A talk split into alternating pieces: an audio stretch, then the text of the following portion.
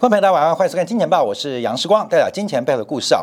好，我们先跟大家抱歉，昨天晚上我们在这个金铁杆的订阅版当中啊，呃，这个呃延迟了一个多小时啊，主要是因为这个包括我们后台的处理还有转档的过程遇到一点挫折啊，所以使得昨天很多人等了很久，这边再次呃跟大家呃致意啊，抱歉。那今天我们持续用直播方式，不管在金钱报还是金铁杆的部分，我们都用直播方式来做观察，因为稍后九分钟之后啊。欧洲央行的利率决策就要正式公布啊！那西方国家的一个升息的掌握跟变化，当然跟这次欧洲央行呃密切有关。随后八点半也会有初领申请失业金的人数来进行一个分享跟报告。我们第一时间呃今天感都欢迎来做留言的一个讨论。好，今天我们要讲什么呢？啊，我们先看到昨天非常离奇的爆炸事件出现了。美国的这个德州自由港啊，这美国第四大的这个天然气的出口终端啊，就出口设备啊出现爆炸，而且这个爆炸规模非常的小，可是这个非常小的规模却影影响了整个自由港未来一个月的天然气出口。那我们就要观察。这个犯罪啊，一定先有观察犯罪利益啊。这个刑事案件啊，先要办查就是犯罪利益，从犯罪利益来这个抽丝剥茧来观察谁可能是犯罪的嫌疑人。这个美国自由港的设施爆炸不得了啊，就偏偏把水龙头的螺丝给搞坏啊。基本上不要说水管被炸没炸掉，水管好好的，连水龙头都没事啊，就是把水龙头上面那个螺丝啊给搞松了。让水龙头现在不能使用，那修修起来很快，但要拖可以拖很久，所以我们就观察啊，昨天晚上因为受到德州自由港啊这个小爆炸的影响，引发了这一波连续喷出的美国国内天然气价格的大幅下跌。在这个消息传出之后啊，美国国内天然气的期货是瞬间跌掉了将近一成。瞬间跌掉了将近一成，那我们要特别观察为什么会大幅下跌，主要是美国天然气忽然不能出口了啊，不能说绝对了，忽然出口受到了巨大冲击，那不能出口天然气又不太能储存，那代表国内就必须来消化这些出口不了过剩的天然气。那天然气价格当然就大跌嘛，因为天然气的需求者基本上是非常稳定的，供给不稳定。可是忽然啊，一大堆天然气没有地方放啊，这个气体啊，天然气气体啊，你要经过储存化，不是高压就是低温。那天然气要低温的成本太高，所以一般都是高压。你要维持一个高压的环境，这种成本是非常高的，所以天然气基本上。它的储存跟运输的成本是非常高的，严格来讲啦，就是没有人在放的啦。尤其以美国来讲，这个天然气价格非常便宜，假如用储存啊，保存在高压仓库里面是非常没有效益的。那怎么办？就开始求大家，哎，这个要出口的天然气啊，四百万立方米，谁要啊？谁要？哎，半满半相售，因为我储存成本高。各位，你懂啊？这储存成本高，你知道这像什么啊？就像二零二零年五月份石油会负结算一样，因为没有人家里能够放五千桶原油，一口五千桶嘛，也没有资格，也没有这个呃呃这个呃条件进行交割动作，所以呢，所以呢，你买我的原油，我半买半送。所以就用负结算啊，这个一模一样。现在天然气还就有那个味道，所以我们就要观察怎么让天然气价格大跌。好，我们再看啊，在这个时候，欧洲吓坏了，欧洲吓坏了，说好美国下个月要到港的天然气没有了，没有了啊，因为这个出口端爆炸坏掉了，水龙头的螺丝松了，最起码要修好几个礼拜。其实修很快，但他们就说修很久，所以使得天然气价格昨天一口气以英国来讲就跳涨了十三个 percent。好，这个我说起来话，这个呃，我们今天我们摄影大哥讲说叫叫叫什么？叫什么？碰到渣男是不是？就是欧洲已经被以欧洲以身相许，然后呢？美国现在骗炮啊！美国骗炮，渣男，对嘛？就是。对对，欧洲现在说啊，我不要跟俄罗斯在一起交往，我要跟你交往嘛，对不对？那交往之后你要养我啊，付生活费啊，那我都跟你睡了，签约都签好了，结果呢，结果呢？结果呢？遇到渣男，好说欧洲啊，欧洲现在惨了，啊，惨了。所以我们看到这个变化跟发展。好，我们先研究一下自然自由港这个德州自由港到底它多重要？它是美国第四大的这个天然气的设施啊，就是流量设施。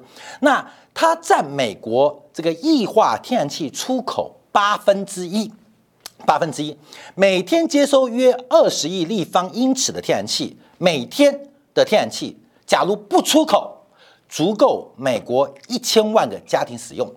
你懂意思了吗？各位，这个故事就开始来了。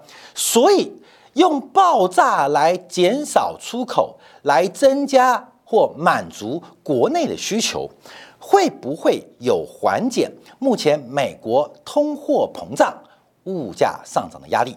好，各位朋友，这个形势的利益已经开始出现喽啊，而这个犯罪利益出现喽，就是这场爆炸是最最最最最最最。最最最最最最最最，看到没有？比升息有用，能够快速缓解美国通货膨胀、物价上涨压力的转折点。因为我们从过去几个月啊，美国的消费者物价 CPI 也好，PC 也好，其实最大的推升力道都来自于食品，特别是能源。所以能源的价格要怎么跌？能源价格要怎么下来？你看拜登七月份呢？不是要去阿拉伯访问吗？啊，因为延档推迟到七月，那到底是阿拉伯不想见拜登，还是拜登说算了，我干嘛去这个沙特阿拉伯沙特啊去下跪啊，就道歉嘛，下跪嘛，干嘛？哎，延后一个月，关键我们就想啊，美国旁边拜登旁边国安部门报告总统，你不用委曲求全，我不委曲求全，油的供给不足嘛，我十一月怎么选嘛，总统。我们有特别的方法可以解决目前美国能源不足的问题。那不行啊，我等不了。你说现在挖油井等不及了，我还是委屈一点点，拿我这个八十岁的老脸，我去跟这个沙特王室拜托拜托。前面的误会，我们去解释一下。总统不用，你等着看，等东风，请拜登总统等三天。哎，过没有？这像不像孔明见东风？孔明梳着扇子啊，等等等等等等等等。这个周瑜旁边等笑话，这个蜀吴联军急死了。嗯，诸葛亮说不要急啊，刘备不要急，拜登不要急，拜登朋友诸葛亮哦啊，不要急不要急，你给我三天的时间，我解决你东风的问题。哎，关没有？拜登宣布延后访问沙特阿拉伯，刚刚好三天，东风来了，自由港爆了。美国天然气从不够变过剩了，你懂意思了吗？啊，这个这个巧合啊，很特别。这巧合，所以自由港这个爆炸非常离谱，它的这个终端的设施影响还真不大。就是假设我讲啊，假如我是这个诸诸葛亮，我要派我们的什么三角洲部队呀，什么呃 CIA 啊，什么呃呃 NSA 啊，去放爆炸，你不能真炸坏哦，你不能真炸坏哦。你要破坏可以，可是不能把系统搞坏。你就把那个螺水龙头的螺丝给拔掉就好，啊，可以修得回去，反正解决当下燃眉之急就好了。你就破坏。所以这一次啊，这个爆炸，这个意外事故啊，非常非常的精准，你懂吗？整个系统没事，就是关键的水龙头螺丝松了啊。我们这样解释啊。所以我们看到这次自由港的爆炸非常离奇。好，我们再观察那天然气。对美国多重要？除了这个呃居民使用，最重要是工业用。我们前整做德州的电价，七月份目前的期货已经涨涨了百分之七十一，跟去年相比。我们看美国对天然气的需求，现在啊，美国天然气，特别是包括了东南，包括了南方，基本上天然气占发电的比重是越来越高。目前美国电力的来源呢，总发电量，能源的来源百分之三十七是天然气，所以可以讲。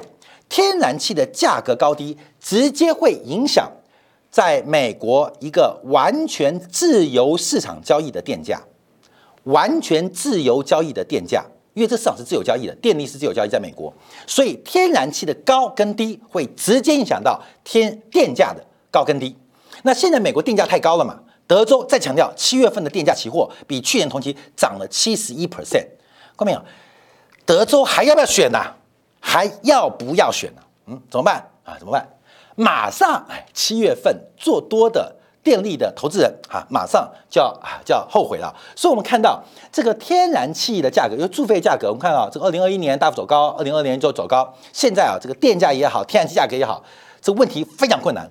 拜登本来六月份要去沙特阿拉伯磕头谢罪。负荆请罪啊，廉颇老矣啊，廉颇负荆请罪，去跟沙特王室磕头啊，对，不然不然怎么办嘛？因为你讲人家骂人家骂的已经很难听了嘛，啊，嗯，诸葛亮出现了啊，刘备你不用去啊，旁边有诸葛亮啊，诸葛亮啊，基本我解决了啊，各位这个问题好特别啊，所以我们看啊，这个世界上要解决很多事情啊，其实并不困难啊，并不困难。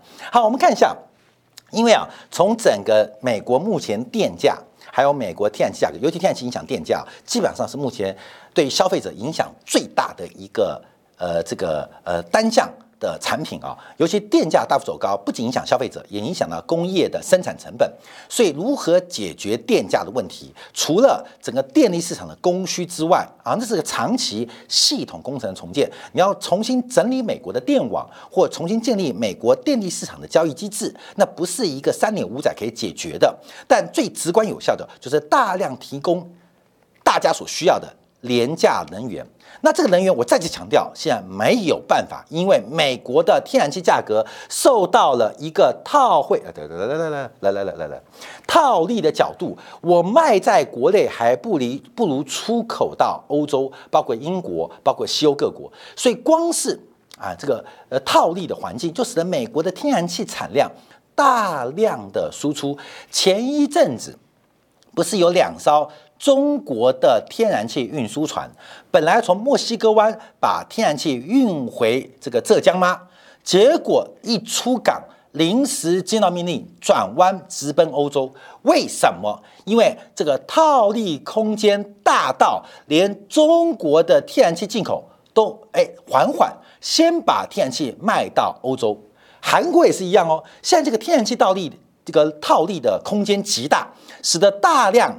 远东区的买家能够套利的都套利的，能够先往欧洲卖的都往中欧卖的，为什么？因为利差极大，这个利差非常非常大，所以现在的问题不仅是外部套利，连内部也套利，所以这个利差啊基本上没有办法影响。好，那现在就是惨啊，就是刚刚我们这个呃提到了，包括现在美国汽油价格也是狂飙啊。那我们这张图指的是每小时的工资除以每加仑的汽油，就是。你这个换加一加仑一小时工资能够加到多少汽油？那一小时的工资可以加到多少汽油？从二零二零年到现在做相比，出现了非常非常可悲的一个角度啊！从原来一小时工资一小时啊，大概可以交到十六加仑的汽油，现在一小时工资大概只能加到六点八加仑的汽油。本来你做一小时哦，可以加十六加仑的汽油，现在一小时只能做六点，只能加六点八加仑，就是小时跟工资，也就是你现在同样加满，你要有三倍的工作，你需要三倍的工作量才能把你的汽车的油箱给加满。好，这就是一个悲剧啊！关表这个悲剧，美消费者受不了嘛？那我们先看到，那美国使了断然措施，真的，拜登身边有诸葛亮哦，啊，这个诸葛亮把东风换来了，一次性。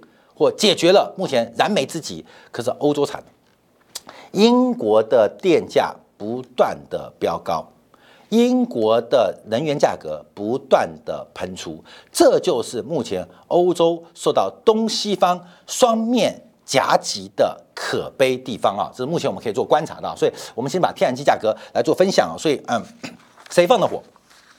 普丁放火的可能性也不低啊，反正这个利益实在太大。但我认为啊，这个这次的一个这个意外事故啊，看到没有？很多事故不会有意外啊，就是人为事故。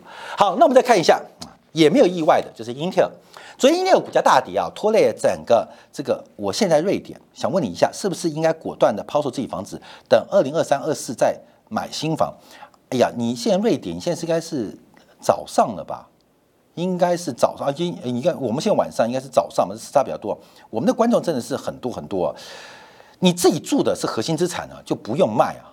我是认为啊，房子是不能卖的，不管你有一户还是两户还是三户，我认为房子是不能卖的。你有自己住的，或者有一户两户投资投机的，都不要卖，房子不要卖，房子千万不要卖，不要进行这种投机。只是在二零二三、二四年，你没有的可以买，你想靠当包租公的，基本上可以趁利用这个机会啊。我这个回答你的问题啊，所以房子不要卖啊，不要卖。请问长荣有两千亿以上现金，对未来是否有正向解读啊？就是股价净值比啊，我一强调股价净值比，股价净值比。所以评评断这种重资产啊或周期性强的产业的话，用股价净值比来这个来做操作。哎，问题再追一个，台湾的预售屋是否要先脱手再买？绝对先脱手再买，绝对。假如是预售物的话，绝对绝对绝对脱手再买。我跟你讲，等一下我们讲到今天刚刚我们这个做新闻呢。又看到说什么台湾的汽车要等两个月滚动式交车，这个台湾碰到史上最大的缺车浪潮。观众，我跟你讲，就是个屁，新闻乱做。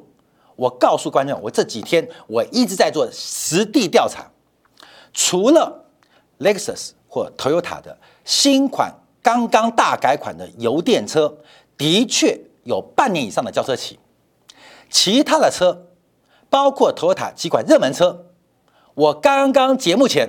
我才打电话问，明天后天就可以交车，没有缺车问题。不管是马马自达，还是日产玉龙，还是福特九和，没有缺车就没有缺车。我这一个礼拜都在问，每个都说缺车哦，那缺车我就去看别家。没有没有没有，杨先生等等，我那马自达最好笑哦。呃，听说你缺车，对我们缺车缺厉害了。我我就问马一个马自达三，还有那个 C 叉五吧，缺车缺很凶。好吧，那我就去看一下福特。好，听说福特不缺车。杨先生，你很急吗？我说还好。那你现在六月初下定的话，我们大概七月底，因为你知道传奇嘛，在七月底交车。哎，进口车本来就等一个月是很正常的嘛，这不叫缺车哦，这本来就正常的。对对啊，那七月底可以交车。那 C 叉五啊，就修旅车啊，是不是要等很久啊？也不会，最慢最慢八月初一定可以交车。我说真的哦，真的，我八月份就没车可以开喽，胡乱的了，骗他的，一定可以，一定可以。我讲很好，去福特也是一样。刚刚打电话去投塔，因为录影嘛，我要求证一下，我要买那个 Artis Cross 最热门那台车。杨先生，我跟你讲，你说要现车啊，大概只有几款有，但假如你月六月底以前交车的话，什么车型都有。各位，我跟你讲，这刚刚问的，我们几个这个小编都讲，奇怪，怎么跟新闻报道都不一样啊？滚动交车，我看啊。不好意思啊，卖汽车在地上滚吧，滚动交什么车？马上就有车啊！不管关没有，你不相信，你现在打电话问，你就打电话讲说我要买车，我很急啊！为什么？因为我老婆说不买车就要跟我翻脸啊！我们家坏掉，你去问问看，几乎是除了大改款的新车之外啊，基本上现在全部都有车啊，都有车。好，我们看一下英特尔讲话了。昨天呢，英特尔的财务长出来讲话了，财务长讲话，因为这个这个讲法，他讲什么？在美银证券的投资者叫科技大会论坛，他提到了。他进一步强调英特尔的困境，在宏观方面，我觉得有些疲软，而且这是很明显的，英特尔会受到宏观区的影响，也影响每一个人。那不只是半导体行业，全球企业都受到影响。面对英特尔来说，遇到了三种逆风，人生碰到一种逆风就很失败了，老婆每天凶你就很辛苦了；碰到第二种逆风就很可怜了，老板也不喜欢你；还有第三种逆风。你的朋友也不喜欢你啊！英特尔都碰到了，老婆不爱，老板不用，朋友背弃忘义啊！这英特尔的人生呢，很悲惨。第一个是配套问题，第二个是库存问题，第三个是上海的管制措施啊，等等啊，反正能讲理由全讲了。他提到，因为目前的情况之下，比我们在本季的财务预测要糟糕的多啊，所以当然会对业务产生影响。那也特别提到，此时此刻我只能说噪音更大了，甚至比一个前一个月前都要大。为什么噪音越大？因为你买错车了嘛，你看错财经节目了嘛，因为你买台烂车，你觉得哦，最近不是我们看关键你在 YT 会开的广告插播嘛？啊，就是是什么个老师啊，什么马老师从十万赚到十亿，对不对？那个很烦，妈的鬼扯啦！十万赚到十亿，他还需要开课吗？对，你懂吗？我十万赚到十万，我都不主持了啦，你懂吗？当然，最近我恐吓我们员工，我说我快要我已经财富自由了，所以金钱豹我不太想做了啊。那是热情的关系啊。我们员工说别，时光哥，我们还没财富自由，你要等等我们啊。这个很鬼扯，为什么？十万赚到十亿，你觉得很棒，对不对？啊，这个好车买了，你买买看，你回去啊开不到两天就发现里噼里咔啦噼里咔啦烂车嘛，噪音很大。所以啊，英特尔的财财务长就特别提到要多看金钱豹。金钱豹虽然主持人充满噪音，可这个节目其实是没有噪音的啊。观众这噪音很大，好，英特尔坑大，所以股价就会大跌，破底了，破底了。好，我们看一下，在与此同时，呃，刚刚是 CFO 嘛，现在 HR，HR 也提到了。呃，特别是客户运算部门啊，就一般我们来讲的就是消费品部门啊，暂停所有招聘，而且暂缓所有新增的职位申请。好，关没有？这是一个非常重要的指标啊，非常重要的指标。那我们看到，因为客户预算部门啊是第一个现在喊砍人的，喊砍人的这个部门啊不是很大，只占英特尔营收的一半。这部门不是很大，刚好就英特尔一半，也就是英特尔最大的部门。啊，开始要准备裁员了啊！先停止招聘，后面就跟着要裁员了啊，跟着要裁员了。好，我们再看一下全球半导体业的周转天数。那从去年底开始，半导体的周转天数开始快速回升。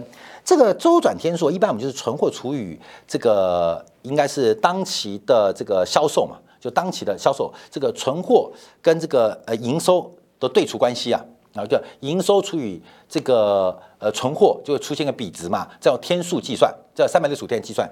现在库存天数都在往上增哦。关键？这个天数并不可怕，可怕在什么地方？你知道啊？这个是在手的库存。你像联发科一百零三天，英特尔一百一十三天，美光一百一十八天，德意一百二十六天。可是以联发科为例，这个一百一三一百零三天在手上哦，一百零三天在手上哦。可重点是。它正在我讲导入生产线，包括前期的这个显影曝光啊，或正在台积电线上的产品还没算进来哦，可能这都属于在封测厂封测完了才能算是封装测试完了才算联发科的库存哦。我们现在不知道联发科在前面 booking 了是五万片的十二寸晶圆，还是十五万片晶圆，而这些晶圆还在台积电。法说会、股东会也好，全力生产当中，看没有？台积电就是生产给他们的嘛，明白吗？他们说我们库存爆掉了，那怎么办呢？我看现在没有时间打电话给台积电哦，因为台积电不管你，反正你钱付了，订单也下了啊，违约更高，所以台积电甚至开足十二万匹的马力，加快生产当中，看没有？他们紧不紧张？他们吓坏了。他们快吓死了，所以我们看到最近从整个半导体的库存啊，从去年第二季、第三季、第四季开始不断的飙高，叫周转天数。周转天数，我并不知道啊，这个半导体的产品寿命是多久？是呃，当然比汉堡来的久啦，摆的也不会坏。可产品的换代会有什么样发展？像这几天啊，那个苹果发发呃这个发表了这个 M2 的晶片强不强大？超强大。市场接不接受？市场冷凄凄，很安静啊。苹果这个拿着热屁股的产品贴了热拿热脸的产品贴了消费者的冷屁股啊，这很妙哦。但重点是台积电还全力生产啊，今年没有问题。我跟你讲，你的没有问题，但。你的问题在你的客户身上。好，我们再看一下，从目前啊这个呃极微资讯啊 JW Insight 啊所统计，六月二号统计啊，全球二十大的主流半导体的原厂存货，二零一九年、二零二零较二零一九年增长了百分之四点三，存货哦，去年比前年又增长了百分之二十一点一。那今年呢？我跟他报告，半导体库存已经爆了。半导体的库存已经爆了，那为什么你还会听到现在交货不及？我刚刚一开始举例，就是新闻告诉你台湾很缺车，史上最难交车潮，交车潮，消费者必须滚动交车。我再强调，我就花一个礼拜不断的打听各式各样的这个呃这个消息，我自己呃因为这关系买一台车啊，买一台车，呃替我们员工买了一台车啊。干嘛？因为太便宜了，你知道吗？不仅交车，我跟你讲，你不要听他骗哦。缺车那不要，那不给我折扣不要，呃，给折扣不够，你卖不出去的啦。我跟没有，我拿到很便宜的折扣，很便宜的折扣，又买一台好车。我跟没有，就是问车过程当中，这早知道我就不要替大家调研了嘛，害我损失很大。买一台车给员工。好，我们看到三星，三星开始越南产开始减产。好，时间关系啊，越短，我准备八点半的直播。P S P 市场暗淡了，IDC，哎，这个新闻官媒你们自己看啊，这个三点二亿台啊，比预估原来的降幅啊是非常非常大。这降幅降多少？全球少了两千万台的这个 PC 的消费，两千万台哦，不是两千台哦，是两千万台的消费不见了。而且今年的复合成长率现在首度开始调为负值。那我认为还有第二次、第三次，甚至第四次的一个调降。好，当然最后我们看到，包括了之前我们提到的华硕啊、宏基都开始进行了一个财报的预警啊，财报预警。那最后要跟大家报告了，最后跟大家报告，今天啊，刚刚节目一开始之前有问我戴维斯双击啊，按照两千年的经验，按照两千零八年经验，两千年三月份见到高点，二月份见高点，股市开始走跌，没有崩盘哦。还没有网络泡沫的名词哦，在两千年的时候，商品物料在年中反弹的一波。当商品物料反弹完之后，全球进入主跌段。两千零八年次海啸，美国股市高点，全球股高点是两千零七年十月，从两千零七年十月就跌到了两千零八年五月，跌得非常非常慢。当时的破断跌幅二十 percent，啊，跌得很吓人哦。在六月、七月、八月开反弹，为什么？油价、黄金喷出，等到油价、黄金见到高点转折的时候，就是主跌段的开始。前面跌二十 percent，你觉得很多吗？两千零八年的八月之后，当油价告别了一百四十七块的天价之后，当时高盛喊到两百五十块。所以各位要注意哦，高盛每一次调高目标价的时候，你要不同的思维。最近高盛好像对油价有不同的看法啊。那高点，油价高点一旦出现的时候，一旦转折，就是主跌段的开端。我们特别提到，什么叫戴维斯戴维斯双极？主观的市盈率本一比，客观的 EPS 跟 EPS 的增速。现在这一波修正是市盈率本一比泡沫的修正，而 EPS 的下跌才刚刚开始。甚至还没有反映在股价当中，所以要特别提醒大家，要特别做观察啊。赖宣儒说：“呃，不是，几乎说应该有机会缓跌到年底吧？”嗯，你确定吗？有可能哦，应该会跌到二零到明年底哦，啊，跌到明年底哦，所以要特别做观察。所以我们今天特别啊，从整个天然气的问题，包括英特尔的一个报告。再度跟大家报告，这个库存的问题其实现在越来越为严重啊，越来越严重。那天然气问题是不是一个人为的这个安排，还是意外的事故？其实我们看到最后的结果，对于短线拜登要解决整个夏季燃料跟电力价格可能失控的危险，浇了一个非常大的冷水。那我们相信，拜登身边可能有。诸葛亮哈，诸葛亮正在为他吹响东风，分享给所有好朋友。好，我们休息一下，大家解读一下。欧洲央行刚刚在八点钟公布的利率决策会议。同时，我们分析一下，在昨天的时候，国债市场，德国国债直利率创下。八年新高。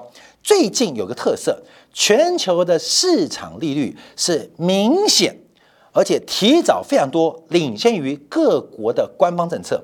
这有两个含义。第一个是升息的脚步紧缩政策是明确的，第二个是西方的央行手足无措、过度恐慌，不断不断失去对市场的控制，而这种失去控制会产生什么结果？我们休息片刻，回来解读最新刚刚的一个报告跟数据分析。